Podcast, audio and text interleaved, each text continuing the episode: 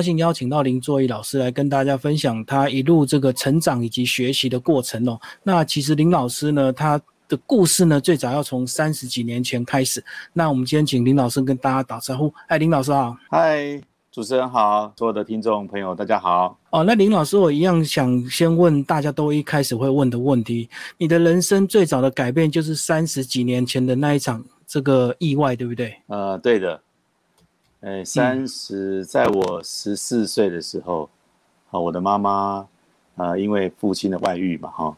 那她被我妈妈被那个父亲外遇的对象，哈，然后杀害了，那我变成一个，我爸爸也也抛弃了我们嘛，哈，然后我就变成是住在孤儿院，在孤儿院长大，哈，长大的孩子，哈。看到这个新闻，我们都会有一些这个疑问，呃，亲戚朋友难道不能够一两个这样子帮忙？那如果都分开的话，会不会比去住育幼院好？那时候亲戚朋友的状况呢？那个年代哈，刚好在那个电视那个戏剧上面哈，电那个晚上八点档就在播那个《星星之我心》啊。对。啊，其实我们那个时候也想过啊，如果说，呃，如果说这个分开领养亲戚朋友啊，啊住住住住在一起，但是。但是问题是没有亲戚朋友，呃，想要这样做啊。好，那我我爸我爸爸他有呃七个兄弟姐妹，连连他在内有八个八个兄弟姐妹。那小时候当然我们一开始也是很很纳闷啊，因为我们常常也会跟呃亲呃这个我叫姑姑的啦，我叫叔叔的啊，我叫阿伯的哈，然后我叫阿姨的很多啊，都都有来往嘛哈。那时候也就是不了解嘛哈。嗯。啊。那当然也不是说他们没有，就是说一开始发生事情的时候，当然因为我们家那时候呃没有电话哈，那所以都用打电报，那我们的这个呃呃亲戚啊会互相通知啊哈，然后一开始呃然后我们就去做呃去认识啊，然后相关的事情然后，但是这个接下来哦接下来我我我们的哎这个前途啊是我们自己六个兄弟姐妹决定的，好不是亲戚朋友帮我们决定的。可是我们决定说，我们也还是要到育幼院是比较好的，因为因为这个住人家屋檐之下哈，嗯，总总总觉得有点怪怪的哈。那而且就是如果六个小孩都一起住在同一家的话，那个人的负担应该是蛮重的，嗯，啊，因为你你现在我们长呃年纪大了哈，你就大概能够了解维持一个家也非常不容易啊，呃，所以后来我们就是到了育幼院哈。那那个时候只有短暂的时间呢，短暂的时间，呃，短暂的时间我们有亲戚朋友有稍微呃安慰我们啊，然后有接济我们这样子啊。那不过最最后还是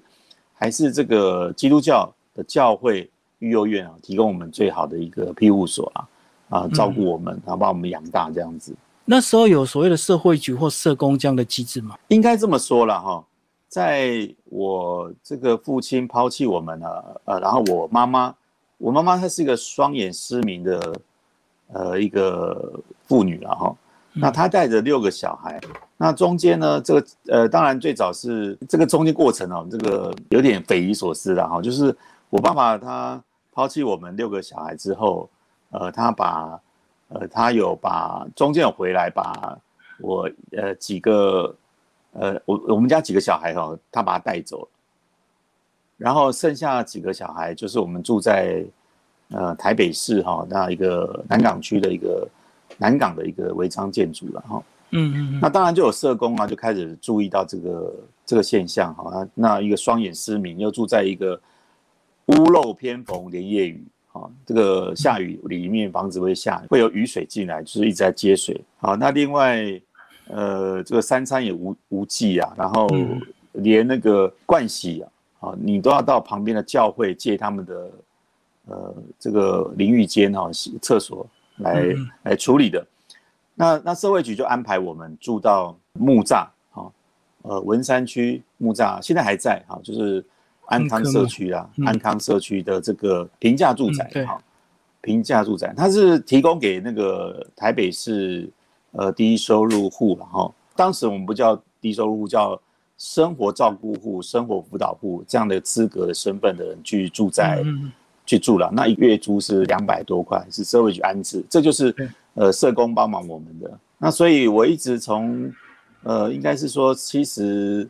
呃七十二、七十三年就住在那边，然后一直住到八十三年左右，十年的时间呢。那中间当然有一段时间其实是，呃，也住在安康社区哈。那但是其实大多时间是住在育幼院，就是那个房子，其实我们是假日的时候或者是。呃，这个过年过节有个回家的地方，那就是我们的简陋的家有房子给你住，你们还是没有办法维生，就对，因为还是要吃三餐。哎，对呀，对呀。那那个时候是我我的我的姐姐哈，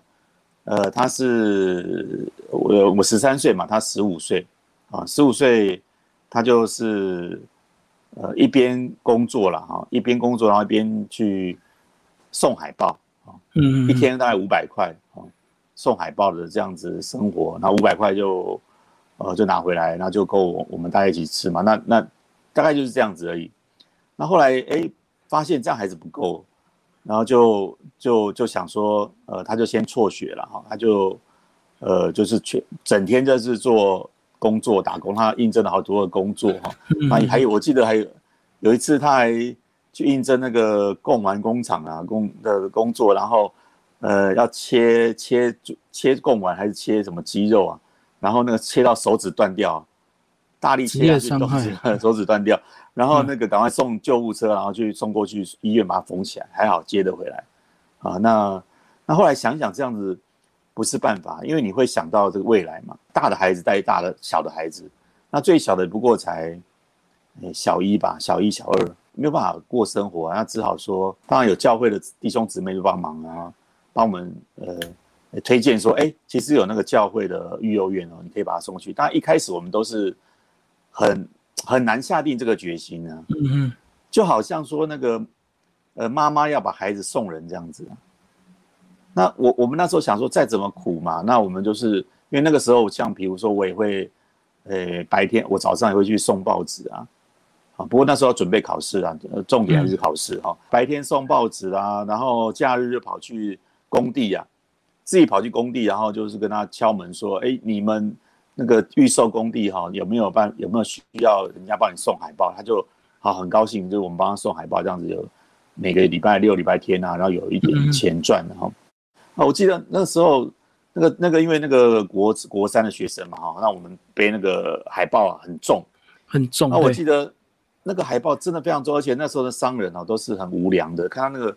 反正你送完一批哈。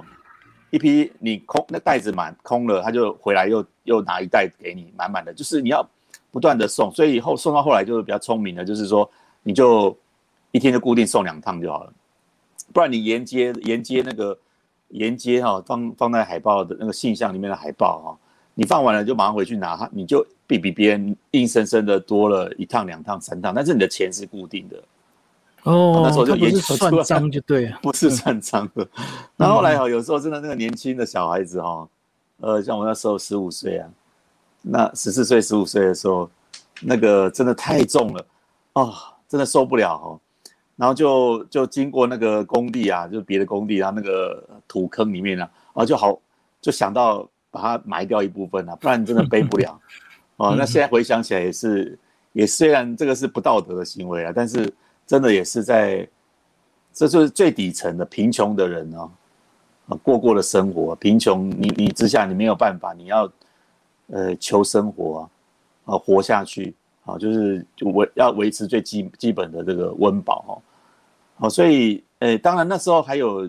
也有一些这个慈善团体啊，像慈济啦哈，还有一些教会啊也会帮忙定时啊给我们一些，不过都都是杯水车薪啊，没有办法。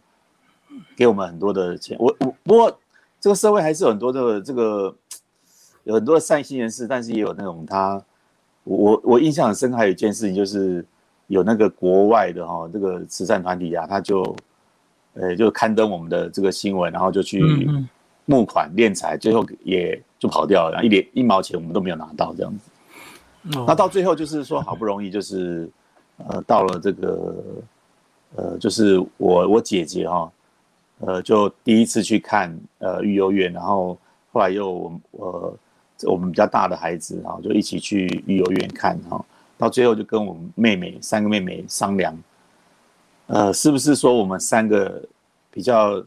小的妹妹哦，就先把他们送到这个育幼院，嗯，那那当时啊，几乎谈到这件事情都是都是最后都是哭着决定这些事情，然后就有点像是我看到你那个就那个基民哥你的 你的那个新闻哦，就是那个呃你的女朋友的三个小孩，你你你义务性帮他们照顾这样，有我那时候听了我我看了就流眼泪，我就想到我的以前的这些事情的种种哦，那我们那时候想到的是不不能只有呃。呃，比如说只有牺牺牲的姐姐，然后，然后，然后我们的这些另外的这个弟弟妹妹啊，啊，变得比较好一点。也可是姐姐她不是她不是妈妈，对，她终究还是一个姐姐。嗯，好，那她有她自己幸福要要顾虑的，所以我们，呃，就是跟三个妹妹讨论嘛，哈，那我们最后就帮他送到台北市天母的圣道儿童之家。好，嗯嗯。那三个孩子就三个妹妹就送过去哈。那我记得那时候就国中三年，呃，那那一年哦，呃，还呃三个妹妹送过去以后，呃，每个六礼每个，因为那时候是礼拜天才能去看他们，每个礼拜天哦，就从这个木栅呃坐车先到公馆，那公馆哈再坐呃坐六零六，嗯，六零六公车就坐到呃三玉宫。好，三育宫圣道儿童之家，天母东路六之二号，然后就进去看妹妹，然后陪他们一天啊，啊，那个，然后最后都是再再让他们，呃，就是就就就让他们回去，好，有时候带他们去附近走走啦，去逛逛士林夜市啊，然后附近吃个呃肯德基啊、麦当劳啊，然后呃走一走这样子，然后最后再送他们回去以后。我们再从六零六哈，哎，就是天母再坐六零六回原来的路线上回家。那每每次在公车上面都是泪流满面，嗯，哦，那个很感伤的分离啊，哈，嗯，那那时候就想说那个联考了，那时候联考嘛，那那时候我们就是，呃，也也也算也算幸运，也算也算很努力，好，那就努力的考上了公费的师专了，哈，那当时因为。台北市的这个竞争比较激烈哦，那呃成绩啊又又虽然在学在班上都算还还不错哈，前面呃前面了哈，那但是这个对于第一年要要能够考上师专呢，就是有点有一点呃有点害怕了哈，因为很多都是重考重考才考上的，那所以我就报名了这个花莲师专啊，所以比较远一点，那那就一次就考上，那就。很顺利的考上就读书啦。那读书了一年之后，哈，你呃发现这样还是不是办法？因为你你虽然公费都住在住在这个花莲啊，然后寒暑假回来啊，那可是跟那那个妹妹啊家人啊分离的越越远哈。呃，那那一方面你呃你你回到家，你回到这个呃安康社区啦，你家住寒暑假住在这边的时候，你也不是一个家了。你还是要三餐，你还是要自己要靠自己处理啊。嗯嗯。好，那那个时候不过才高一嘛，好，所以高一的寒假，我就把自己签字，啊，我自己签字，呃，把自己送进去育幼院了。好，所以我高一的寒假开始，我就在育幼院，然后每年寒暑假，然后就会回到育幼院。那寒暑假在育幼院长大的时候呢，就会，呃，用呃，就是担任呃，就是教我们的弟弟妹妹。嗯，寒暑假回去的时候都会教他们，那也会在教会里面做一些这个呃服饰啦啊，比如说像我们主日崇拜的时候啊，因为我在师专的时候我是加入乐队嘛，所以会会做会吹点长笛啊乐器啊，然后就帮忙伴奏啊哈。那每年开学然后就再回去呃回去这个学校读书哈。花莲，嗯，对，花莲读书，然后。那我印象有有几个比较有趣的，虽然说那个温饱这不是问题了哈，经济上面都已经都都算是还蛮稳定，而且算是对当时对我们来说是一个很不错的环境哈。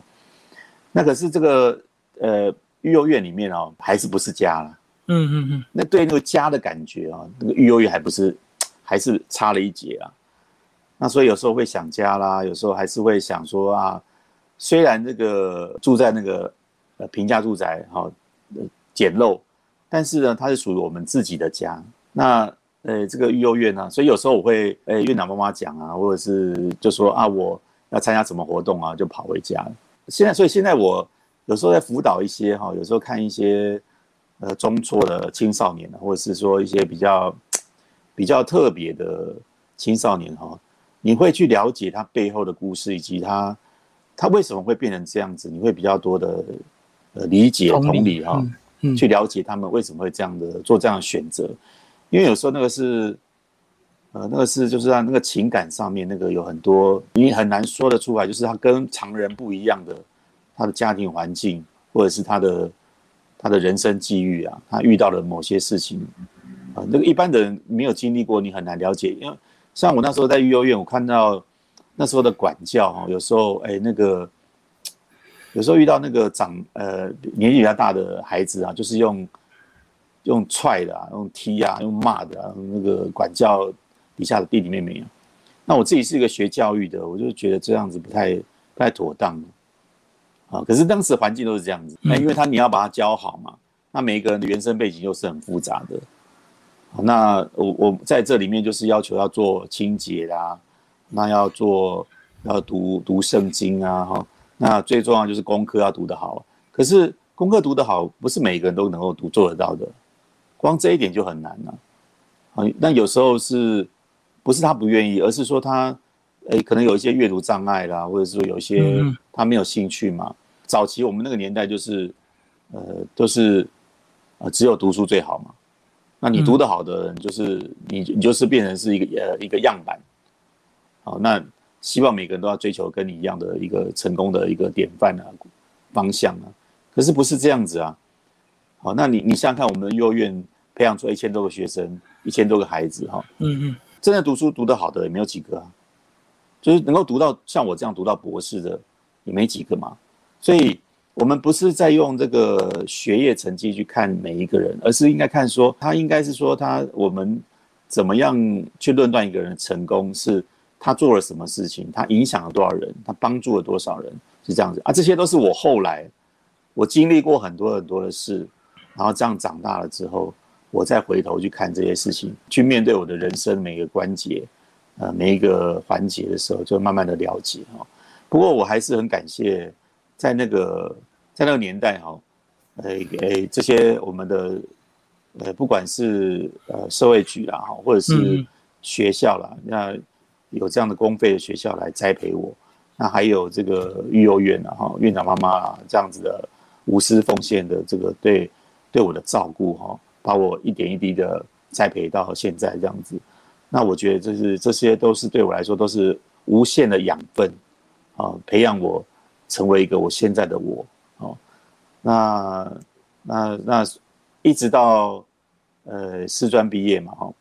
一直到毕毕业，然后我退伍以后，我才正式的算是离开了育幼院嗯，然后也工作几年以后，哦，然后就很努力的，因为一直很想要拥有自己的家，好，然后呃，我应该是在八八十三年，好，正式算是退租啦，退掉社会局的租约，然后就离开了。呃，这个安康社区，我应该这样说，就是我还算是在那个年代算很幸运，虽然很努力哈，很积极、很努力、很认真，好，那但是也很幸运，有很多遇到很多的机会，很多的贵人啊，那很多的天使帮忙我们。因为后来我有机会参加了一个呃，这个安康社区平宅的一个导演，他拍了一个人家的一个纪录片，我有有有机会参与他的一个。影片发表，好，那，呃，我就听到这个导演跟我讲说，哎，这后来哈，不见得是每一个人都能够顺利的脱贫呢，嗯，哦，能够离开这个安康社区呢，能够，呃，买到房子啊，哈，能够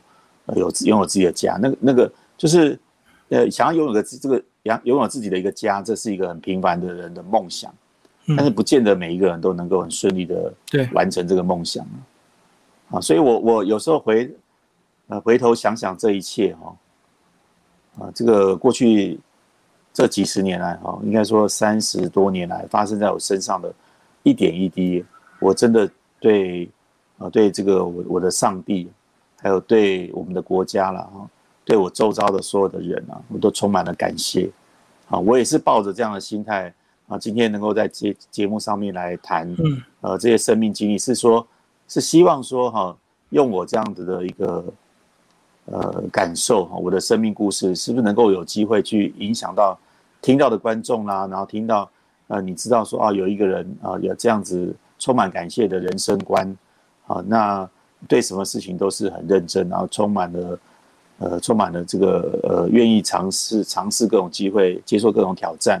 啊，永远不服输哈，这样子一个人生态度，那你才有呃，你保持这样态度，你去面对一切，我觉得都是呃可以战胜的。所以你觉得是不是因为一路这样的环境，让你们这个像包括你个人就特别会念书，或特别的拼啊？是不是因为有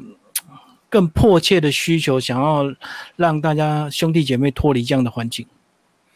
哎，我觉得是，哎，是我举个例子啊，哎，我，呃，以前去看那个牙医的时候，嗯，那个牙医师啊，就跟我讲说啊，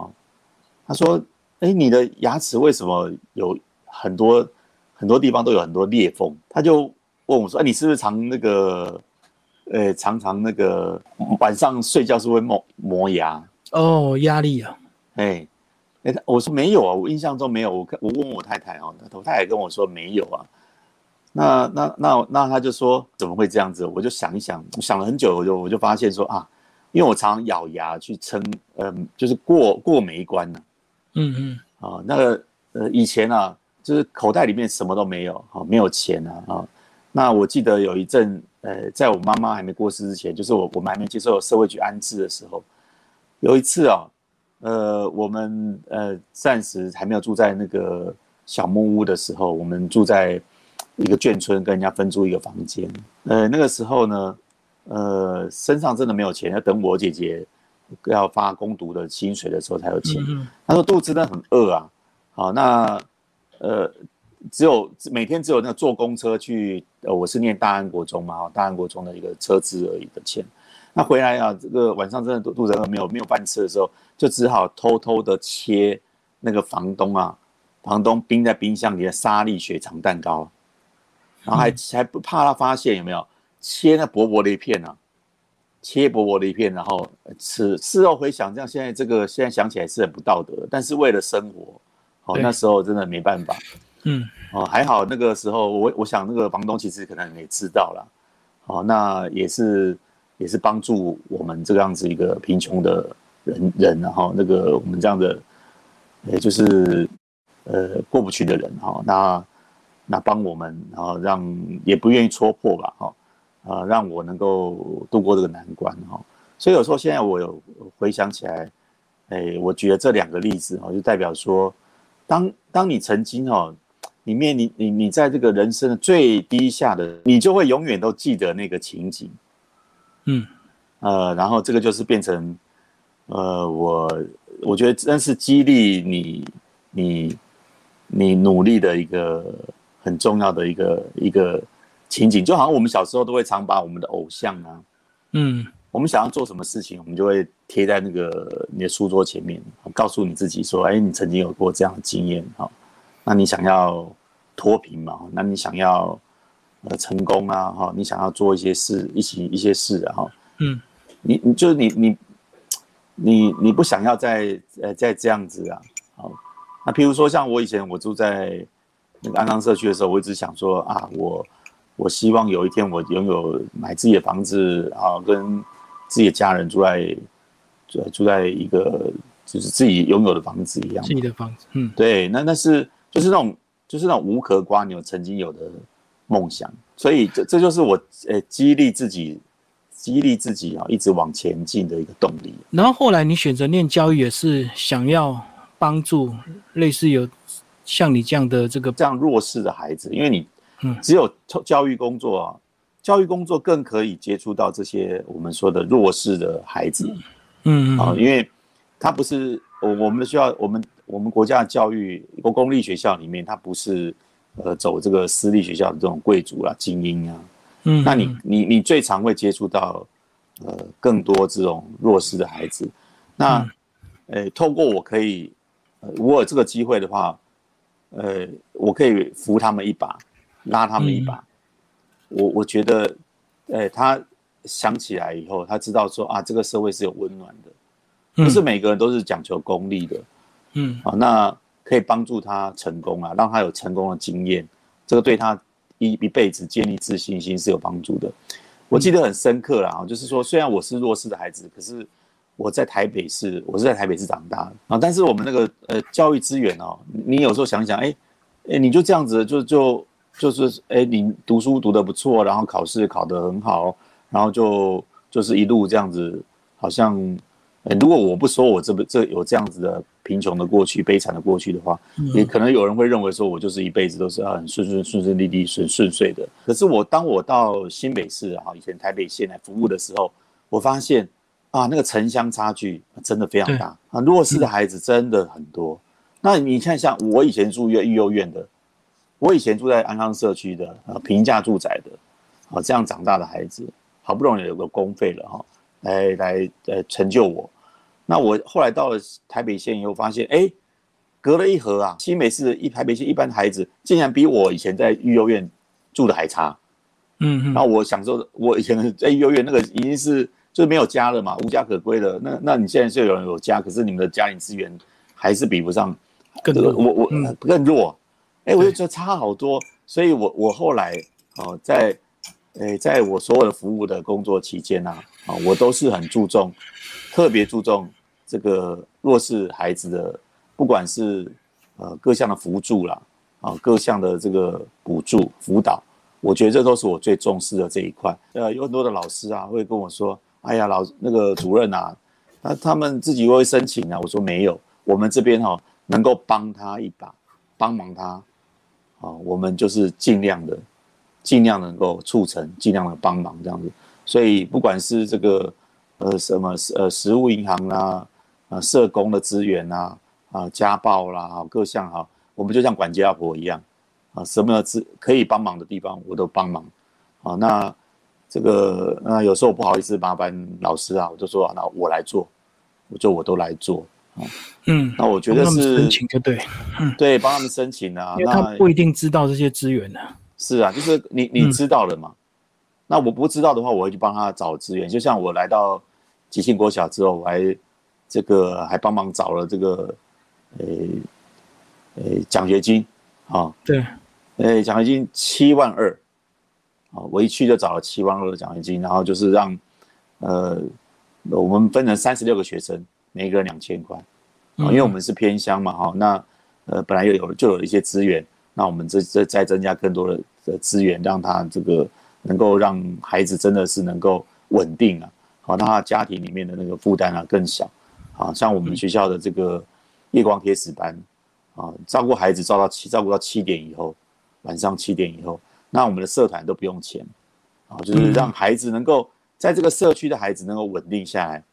啊，那过去瑞芳因为是煤矿嘛，后来没有煤矿了之后呢，整个这个社经地位就往下降了，啊，当时有很多的这个嗑药啊，哈，然后有很多的这个中辍生，然后现在都不见了。啊，因为学校能够帮忙承担一部分的责任，好承担这个教养孩子的责责任，我们能够帮忙就帮忙了。那老师，你是大概走到什么时候，你才觉得你这个对人生或对自己有一点自信？哎，我觉得是师专以后。嗯，呃，当然师专以后，因为那个我们师专是全省的，都是各校的精英来读的嘛，哈。那我发现说，哎，虽然我的呃，是幼儿园长大，当然我那时候没有跟人家讲啊，那也是因为自卑啦，也是没有跟他讲的。我因为很多复杂的因素，不需要讲这些东西。嗯，好，那那在学校，呃，我们在一个公平的起点之上，我们有参加各种社团活动，然后慢慢的透过教育哈，老师们的这个提点哈，啊，给了我很多正确的方向、正确的知识。然后你学到很多东西之后，你发现哎。你你你真的可以做得很好，然后可以慢慢的建立自信心，然后，呃，你我获得了很多的肯定。我曾经有过一些想法，就是我想要想要达成什么啊，我想要考上什么东西，呃，那那我心里面有在我心里面有一个这样的梦想，哎，我经过我的努力，通过学校的这个给我很多机会啊，比如我就当时我看到那个有教官来学校做演讲，我就说，哎，这个教官是三民主义巡回教官国防部的，哎，我有将来有机会，我要当兵的时候，我要考这个，哎，我就考上了，然后通过学校的这个教育的培养，哎，让我虽然是在东部花莲啊一个这个师专培养出来学生，但是我觉得我们没有比别人差，我们一样是有这个机会可以去跟别人竞争的哈。那我觉得是因为教育啦，就是在师专里面培养我更多的自信心，也是让我学到很多东西。那另外学校也是很多的社团，那我学乐器，然后学游泳，啊，那个呃在游泳队里面哈，还有自己的成就，啊，那那另外后来又参与救生啊，参与当救生教练啊，然后就是培训救生员。我觉得这些都是呃，第一个你你有这样的想法，然后有这个舞台。然后有机会成就你以后，那你变得很有自信，那你愿意去付出、去行动，然后去呃帮助别人，那你你发现哎这件事情是很有意义的，让人家很肯定你，人家感谢你，那你从当中就获得了实现自我的一个肯定。那我觉得慢慢的一步一步慢慢走以后，你发现你越来越有自信，那你的自信呢也会成为一个个我们说一个呃 light up my life，就是。点亮我，点亮我的生命，然后照耀了很多人，然后有影响力，那成就更多的人。我觉得这个就是一个善的循环呐。嗯嗯，在一路这个教育的过程，如果遇到一些问题学生或比较弱势的，你会不会用你自己的故事去激励他们？哎，我还蛮常用我自己故事，而且我通常我讲完之后，大家都都目瞪口呆，然后就很吓，很很震惊啊。过去的时候，我不太敢说去谈我自己，因为呃。我我我怕大家不了解，好，那可是后来发现说有几次我透过媒体来访问我，然后我谈了以后，哎，我发现大家慢慢现在越来越能够接受，能够理同理很多弱势的孩子。那后来在学校有机会，啊，校长啊、主任啊就鼓励我说，哎，哎，这个你有有机会你可以讲啊，好，讲你自己，因为这里面牵涉到很多死亡啊，嗯，亲人的死亡，然后家境的破裂。然后你怎么又再站出来这样子？那不是每一个孩子都会经历过这些事情，而甚至他他会对这些有充满恐惧啊。所以你没有很好的辅导的话，他会对对于生命生命怎么样是一个起始循环，然后呃一代传承一代这样子的一个生命的一个过程。其实他对这个不了解的时候，他你突然讲到亲人的死亡，然后你死亡以后你怎么样又又突破有挫折，好恐惧，你又站出来这样子。我觉得他可能有点不太懂，那也是我经历过一些，慢慢的年纪大了，哈，知道说这个中间应该有哪些这个呃呃微微妙的关系了，哈，慢慢的我用不同的方式啊去去讲我自己的生命故事，你慢慢的就越来越多呃给孩子给我回馈啊，不管我在呃原来的综合国小，或者是呃玉淡水育英国小，或者是吉庆国小。哦，很多的孩子都知道我曾经有过这样的的生命经验，好，生命故事，那也都很感佩我，好，那我我那也也也都很乐意跟我分享他听到这个故事以后的回馈，那我发现都是正向的，那我我相信这样子一个生命经历，就是告诉大家他们说，我都做得到了，我相信你们一定可以做得到，嗯，当我什么都没有的时候，我就是相信。呃，只要我努力，啊，我愿我走出来，然后成为别人每个人的祝福，啊，那我我相信我们就是给每一个人，给我身边的每一个人，我相信给我们的孩子都是给他们一个祝福，希望自己成为自己的祝福，也成为别人口中的祝福了。我这，嗯，我觉得这就是一个很好的一个呃典范，或者是一个故事。一个启发。好，我们老师最后我们来谈学历。你花了很多时间念书，那你说你有两个学士、三个硕士跟一个半的博士，第二个正在念。你为什么要花这么多时间去读书？是这样，因为我我是一个从小就是我觉得我不懂的事情，我就想要把它弄懂。哈，嗯，好，那呃，那不可讳言，就是我一开始是因为一定要考上公费的学校，我才能够活下去。好，所以我念教育。那教育，因为我妈妈以前也是呃国小老师，所以我对教育不陌生。我对教育也很有很大的使命感。好，那我妈妈也曾跟我分享她以前过去的教孩子的经验。好，那呃，但是到了这个师专以后呢，除了一方面学教育之外，你发现说，哎，有很多的知识其实是跨跨越不同的领域，你需要要学的更多，你才能够做得更好，教得更好。好，所以就从毕业以后，我一直不断的在职，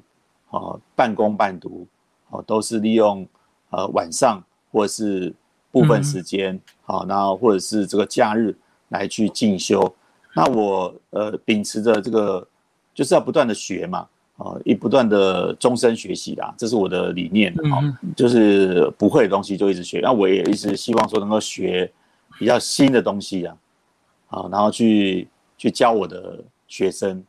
那也也提醒自己不要被淘汰，好，那所以我跨越了，我是学特教的哈，那后来把。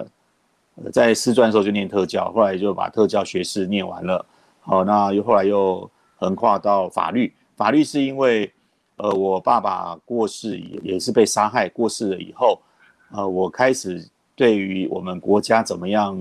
呃，有刑罚的制裁，以及这个被害人也应该是怎么样的去，呃，在刑事政策上面怎么样去处理。那这一块我比较呃特别感兴趣，我觉得我有这样的使命。能够为被害人多一些事情，我就去念了法律。好，念了完法律以后，呃，这个同时当时也是在特教班工作嘛，哈，那所以我就念了教育传播科技研究所，哈，就是学一些比较新的东西。啊，那再来就是，呃，就是把法律又觉得学的不够，再继续念法律硕士。好，嗯嗯那因为法律的背景，我有考入考进去。呃，这个师大的公民所，然后就是公民教育啊，我觉得公民教育也是很重要，就是一一边念书，一边又又也也把博士念完了哈。那最后呢，我希望未来我的余生能够为被害人跟弱势的族群都多做一点事情。我希望，呃，再去回去念法律博士，把被害人的刑事政策呢，将来有机会透过我的力量，好，能够有修法或是倡议的工作，把它做得更完整。啊，这是我的，我对我自己的在教育行业之外的一个使命感，啊，所以我鞭策我自己继续回去念法律的博士班，啊，那我中间念了一个台大法学硕士，台大国家法律研究所，是因为，啊，我从小我也不会演，我自己有个台大梦了，哦，那我希望说，呃，有一天我也能够成为台大的人，哦，那后来有机会了，就是。呃，利用半工半读，有有自自己工作以后，就是念了台大，呃，国家发展研究所。那那在这个研究所念的书的时候，呃，把我是客家人啊的自我的血缘追寻啊，把它完成。我做了客家政策的语言政策的研究，啊，呃，把它完成了。我对我自己的过去的生命历史做一个交代。那我也不忘我，虽然我爸爸。哦，外遇这件事情影响了我一辈子，但是我我这个我自己仍然不会忘记我是客家人这种血统，然后我去把这件事情完成。我觉得，呃，从从这个这件事情这样来看哈，我所有的念书都是为我自己的生命做疗愈，嗯，为我的生涯哦做规划，啊，为我的精进做终身的学习，啊，那。能够透过燃烧自己，把我自己所学的东西整合起来以后，去让更多的人看到，然后去服务别人，然后去影响这个社会，啊，进而这个对国家有一点点贡献，啊，我觉得这是，呃，我我的这个一路啊，为什么要一直念那么多书啊？的经过，这个念书中间很辛苦啊，那个因为你一边工作啊，都是一边工作一边在读书啊，那你又不能荒废。学校的工作啊，因为你领领了人家薪水啊，这个教育工作本来就是我最喜欢的置业工作嘛，哈，啊，所以有时候想想，真是一一路的坚持啊，啊，而且念了以后就要把学位都要念完，我不是一个喜欢半途而废的人啊，哦，那我就一直一直把它念完，哦，然后同同时也透过不断的自我充实学习，我学到更多的知识，知道我怎么改进我的缺点，啊，改进我的这个。啊，不管工作上也好，人际关系上面，那对我自己的成长是有帮助的。也就是在成就他人啊，自我成长之间呢，我都做了一个平衡呢。我觉得这是学习很一件很重要的事情，也是最呃最有意义的事情。好，今天非常谢谢林作义老师为大家分享他一路成长跟学习的过程。好，谢谢老师。好，谢谢，谢谢，谢谢，拜拜。